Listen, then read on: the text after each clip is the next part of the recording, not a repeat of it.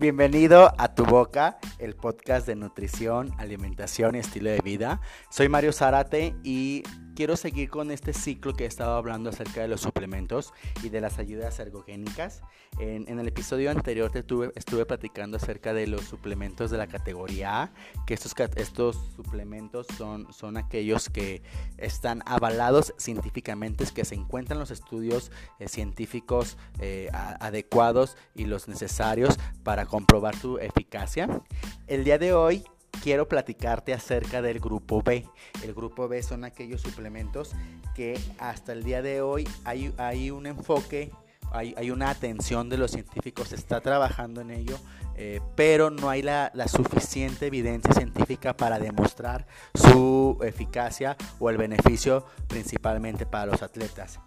En esta, en esta lista que hice el Instituto Australiano del Deporte, se categorizó, se pusieron categorías, estas categorías, cuatro categorías, y se eh, intervinieron cuatro, ocho, ocho, perdón, ocho suplementos que voy a platicar de, ellos, eh, realmente qué es y, y su uso pero si también te gustaría saber acerca de uno en específico y me dijeras cuál es su, evidencia científica, su metabolismo, este, su uso más, más específico, déjame un comentario en, Instagram, en Twitter o en Facebook y, platicamos más acerca de esto. Estos suplementos te voy a dar la lista, pero vuelvo a mencionar, te voy a hablar de uno por uno, un poquito. Es la alanina B, el hidroximetilbutirato, el calostro, la glucosamina, la glutamina, la melatonina y ribosa. Vamos a empezar con la alanina B. Este es un aminoácido eh, que es que la fuente principal es en, los seres humanos proviene de la dieta. Eh, no, esa no la, no, la no la producimos por sí solos y se viene con, en grandes cantidades o en grandes concentraciones en la proteína proveniente de las aves como el pollo y el pavo.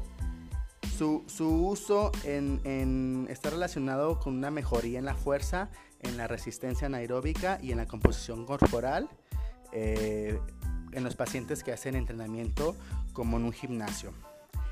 El otro suplemento este es el hidroximetilbutirato, que este es un metabólito natural del aminoácido esencial de la leucina. Su uso eh, se ha utilizado para atletas que practican el culturismo con el objetivo de aumentar la masa muscular.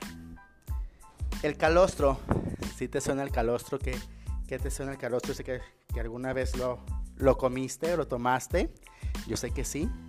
Que es el calostro, es la primera leche producida por los mamíferos, o sea, la primera leche materna que utilizó tu mamá, o, bueno, son, los mamíferos utilizan eh, eh, leche calostro, este, la primera la primer leche producida, vaya. Eh, esta sabemos que, que tienen grandes factores de inmunológicos, de crecimiento y antimicrobianos que favorecen la maduración fisiológica de los seres a los que van a amamantar. Eh, la suplementación con calostro ha mostrado un incremento entre los atletas para mejorar su función inmunitaria, aumentar la masa muscular y mejorar el desempeño físico. El siguiente eh, suplemento de categoría B es la glucosamina. Este, la glucosamina yo creo que sí la has escuchado alguna vez con los pacientes que sufren de osteoartritis. En estos, en estos pacientes se ha, que un tratamiento regular ha habido bastante mejoría, pero en pacientes atletas no se ha visto realmente una, un desempeño o un beneficio óptimo.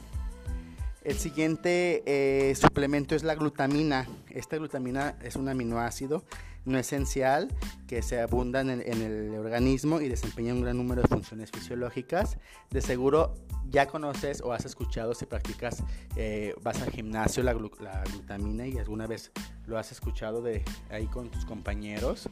La, glutamina es una suplementación que favorece la hipertrofia muscular, el incremento del volumen celular y mejora la función inmunológica y la integridad intestinal.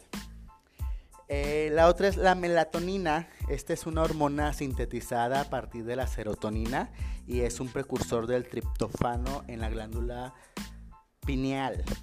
Esta, esta melatonina se usa principalmente ayuda bastante a problemas de, sueño, los problemas de, los síndromes de, diferentes usos horarios, el jet eh, mejora los ritmos cardíacos, pero en atletas no se ha visto una, una mejoría, entonces por eso no, puede entrar a, a, la clasificación A.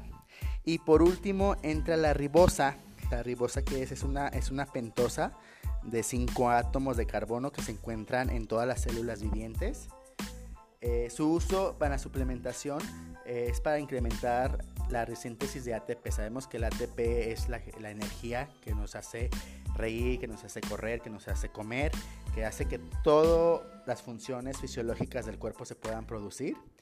Eh, potencializa la hipertrofia muscular y mejora la recuperación posterior al entrenamiento o ejercicios de, fuerza. De, fuerza. Estos son, eh, los suplementos eh, que entran en la clasificación B.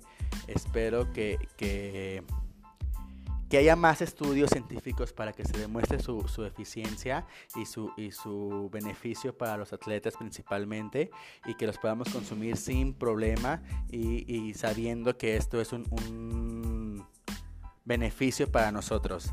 Espero que te haya gustado el podcast, espero que lo compartas, que, hablas, que hables de él, que hayas aprendido algo un poquito más y que si tienes alguna pregunta, alguna duda, no olvides dejarme tus comentarios. Que tengas buen día, bye.